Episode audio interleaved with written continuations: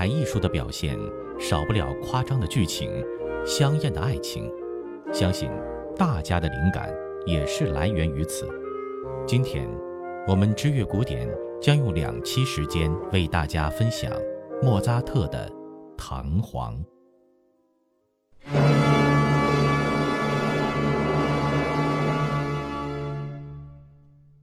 唐璜这个名字，在西班牙家喻户晓，甚至在西方世界里，他就等于情圣。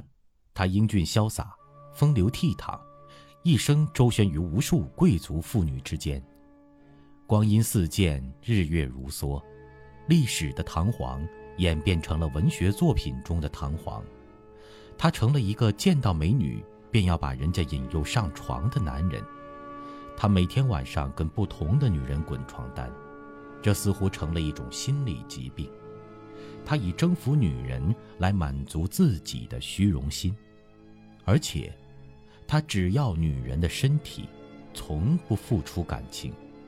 他从不用钱买性，只是凭着自己的男性魅力去空手套白狼，得到一个，就立刻寻求新的目标。当然。也有些文学作品把他塑造的并不那么无情。他跟不同的女人在一起时，都真心爱过人家，所以你可以把唐璜看成田伯光，也可以把他视为段正淳。唐璜的法语是莫里埃的一部小说，意大利语音译过来就是唐乔万尼，所以莫扎特的歌剧《唐璜》。和《唐乔万尼》是同一部作品，《唐乔万尼》是一部在各方面都无懈可击的伟大作品，问世以来从未停演过，是许多歌剧院的保留剧目。它累计演出的记录至今为止都未能被打破。《唐乔万尼》又是莫扎特与达蓬特的合作，这部两幕意大利语歌剧于1787年10月29日。在布拉格城邦剧院首演，由莫扎特亲自指挥，首演便轰动一时。达蓬特的剧本创作把该剧归类为诙谐戏剧，而莫扎特则把它列入喜歌剧的范畴。虽然是喜歌剧，但该剧融合了喜剧、悲剧，甚至超自然事件的元素。夏尔古诺曾说：“《唐乔万尼》是一部没有瑕疵。”毫无间断的完美之作。剧情是这样的：深夜，唐璜的侍从莱波雷洛在门外抱怨，唐璜在屋内和女人调情。突然，唐璜遮脸而出，安娜则紧追在后。安娜的父亲骑士长和唐璜决斗，不幸中箭身亡。安娜和未婚夫奥塔维欧上场，发现父亲已死，安娜悲伤过度，昏了过去。醒来之后，两人合唱，要发誓复仇。黎明时分，唐璜和侍从莱波雷洛畅谈时，曾经的情人贵妇埃尔维拉上场。唐璜以为是新的女子出现，欲要勾引，却被老情人痛骂。只好在莱波雷洛的掩护下尿遁逃走，而仆人莱波雷洛一首歌告诉了埃尔维拉，唐璜勾引过两千多个女人。转场之后，唐璜有了新目标，这次是农家女瑟琳娜。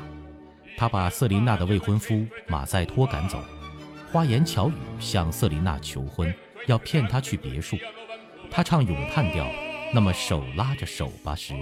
埃尔维拉及时出现，揭穿了他的面目，带走瑟琳娜。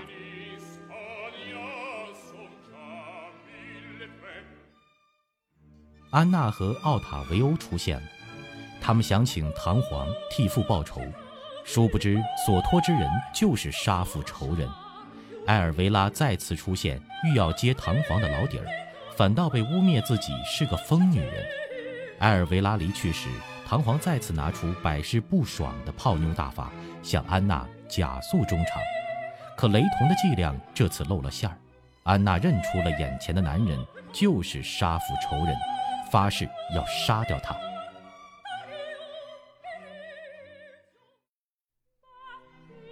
再次转场，唐皇的别墅里，农家女瑟琳娜向未婚夫马赛托忏悔，唱了一首咏叹调：“打我吧，打我吧。”哦，马赛托。唐皇出现，马赛托躲了起来，唐皇便再次勾引赛琳娜，这次被马赛托抓了个正着。这时，瑟琳娜与马赛托、安娜和奥塔维欧、贵妇埃尔维拉都出现了，众人高唱复仇之志。在唐皇的屋内，假面舞会正在上演，唐皇向赛琳娜示爱。派对高潮时，唐皇终于把赛琳娜。骗进了自己的房间，屋内传出赛琳娜的尖叫，他夺门而出，唐皇则扯着侍从莱波雷洛的耳朵嫁祸给他。众人们这时都取下了面具，怒斥唐皇的恶行昭彰，必遭天谴。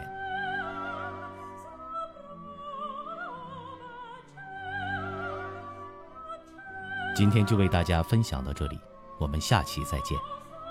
微信、微博。搜索“知乐古典音乐”，我们将会在那里为您奉上更多古典音乐的魅力。